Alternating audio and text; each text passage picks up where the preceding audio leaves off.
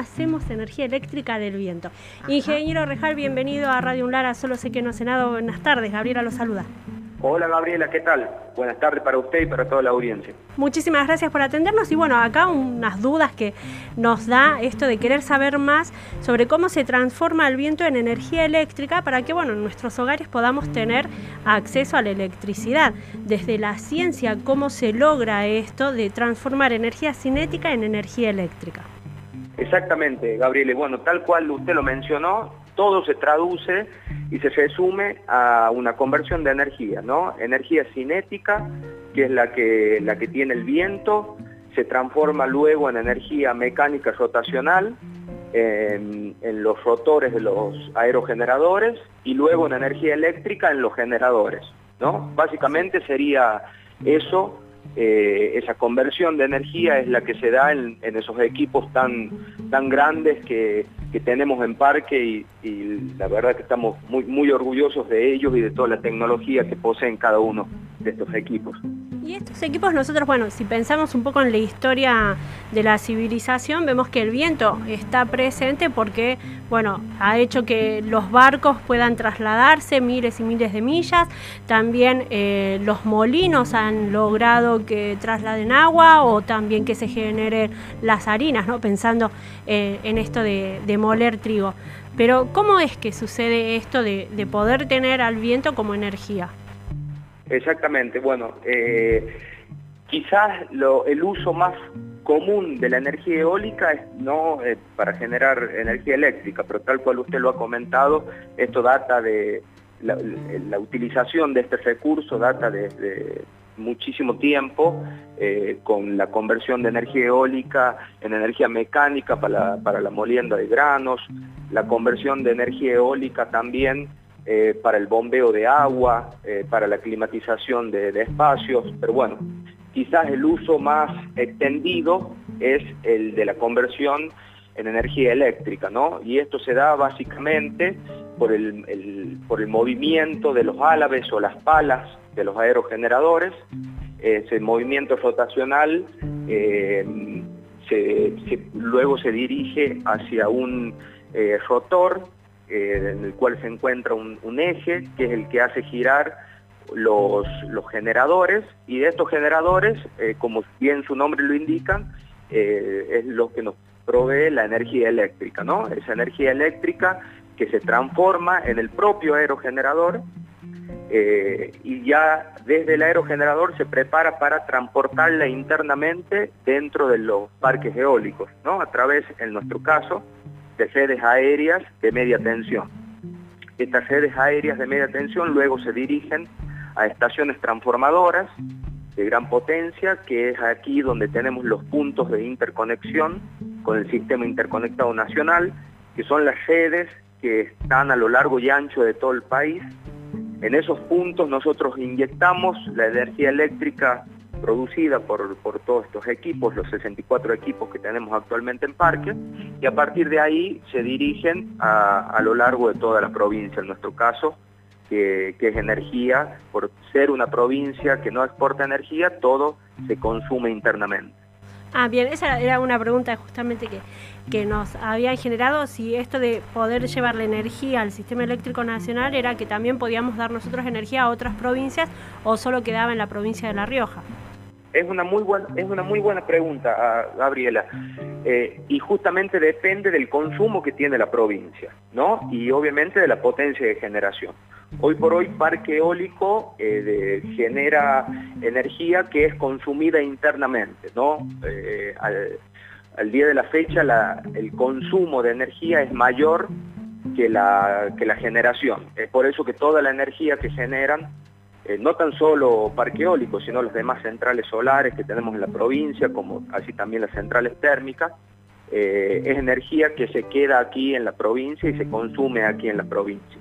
Eh, esto no, no, quita que en algunos momentos, algunos momentos del, día, cuando estemos ya, el, parque esté con, en todo su, con toda su maquinaria activa, con todos los proyectos completos, implique que podamos exportar y convertirnos en un nodo exportador, es decir, que la energía no tan solo se consuma aquí en la provincia, sino que pueda viajar a través de este sistema interconectado a las provincias vecinas y ser consumidas ahí.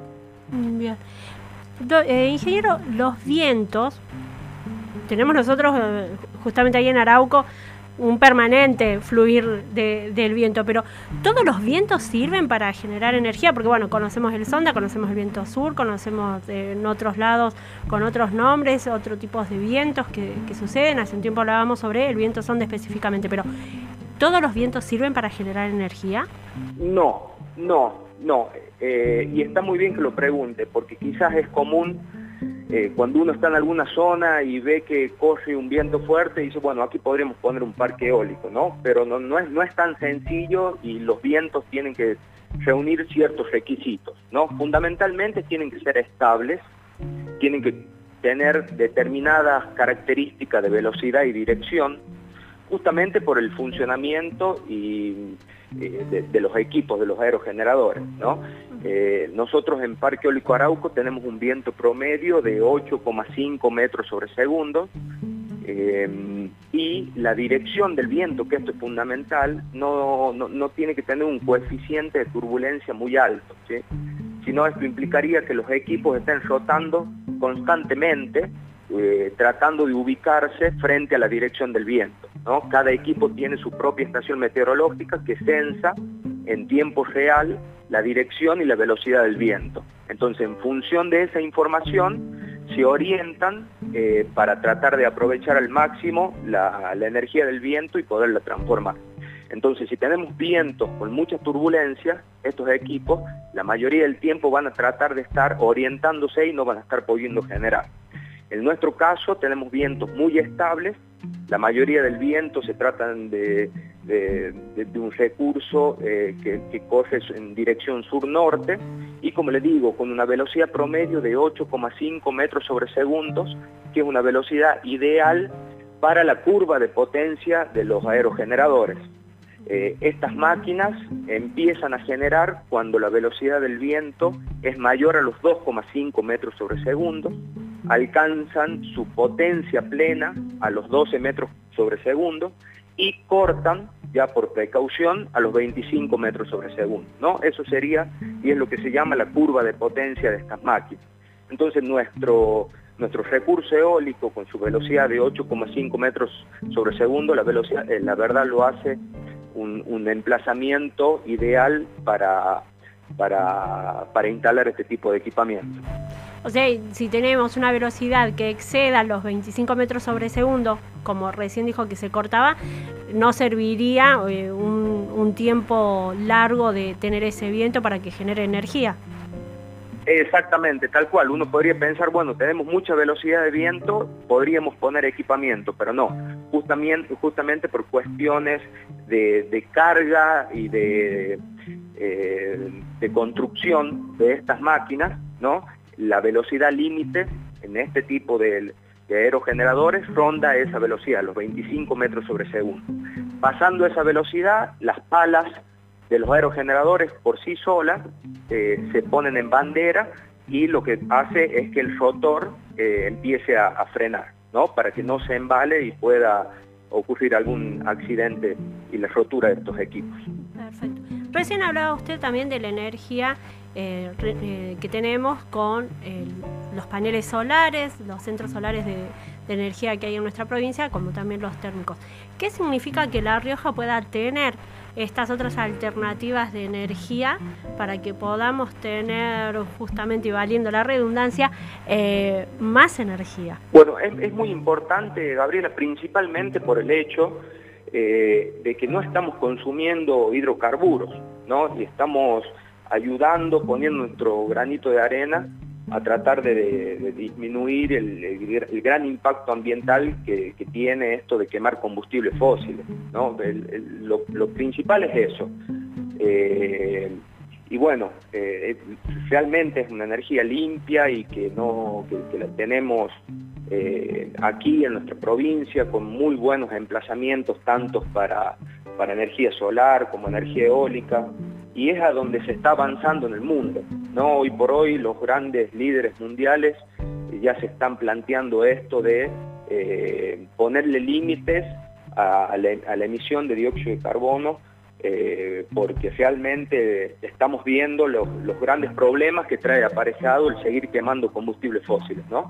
Y están todos apuntando a esto. Y bueno, que nosotros en nuestra provincia podamos tener este tipo de energía realmente es muy alentador y bueno, nos pone el gran desafío de, de empezarlas a desarrollar.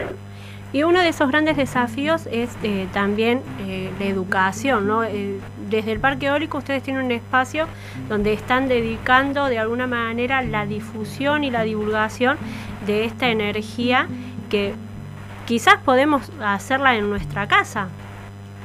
Exactamente, tal cual, tal cual. Bueno, lo que, lo que queremos justamente con eso eh, fue abrir las puertas del parque eólico para que toda, toda la sociedad pueda ir y conocerla, ver realmente las, obras majestuosas que son, ¿no?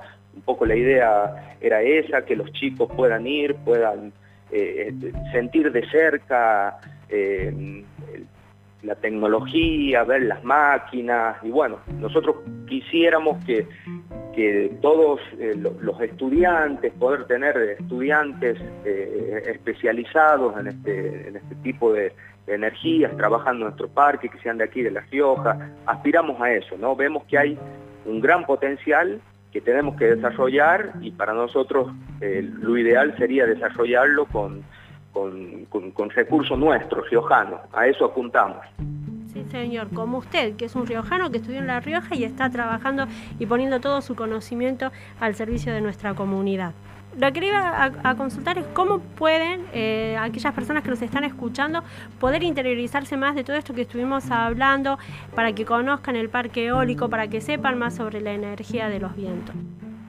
Bueno, con, con, el proyecto Winti, a través de las redes sociales de Winti, pueden interiorizarse, ahí está toda la información, los teléfonos de contacto, eh, ahora están, estamos haciendo visitas con las escuelas primarias, pero la idea es que en un futuro cercano esté abierto para todo público, ¿no? Turistas, quien vaya de paseo eh, camino al parque, que puedan, que puedan entrar y disfrutar y hacer una recorrida por todo lo que es el, el proyecto Winti.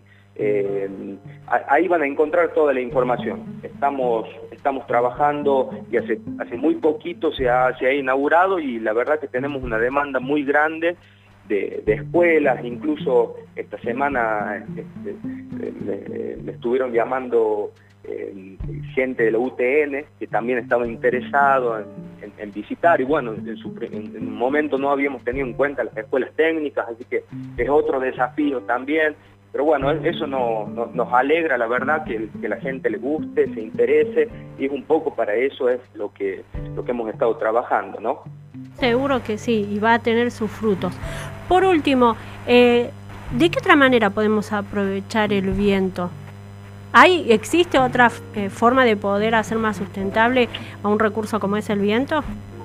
Sí, sí, pero ya es a menor escala eh, Gabriela. Como lo mencionábamos inicialmente, esto data de hace muchísimo tiempo y se utilizaba eh, para la conversión de energía eólica en energía mecánica para realizar la molienda de granos, ¿no? principalmente de trigo.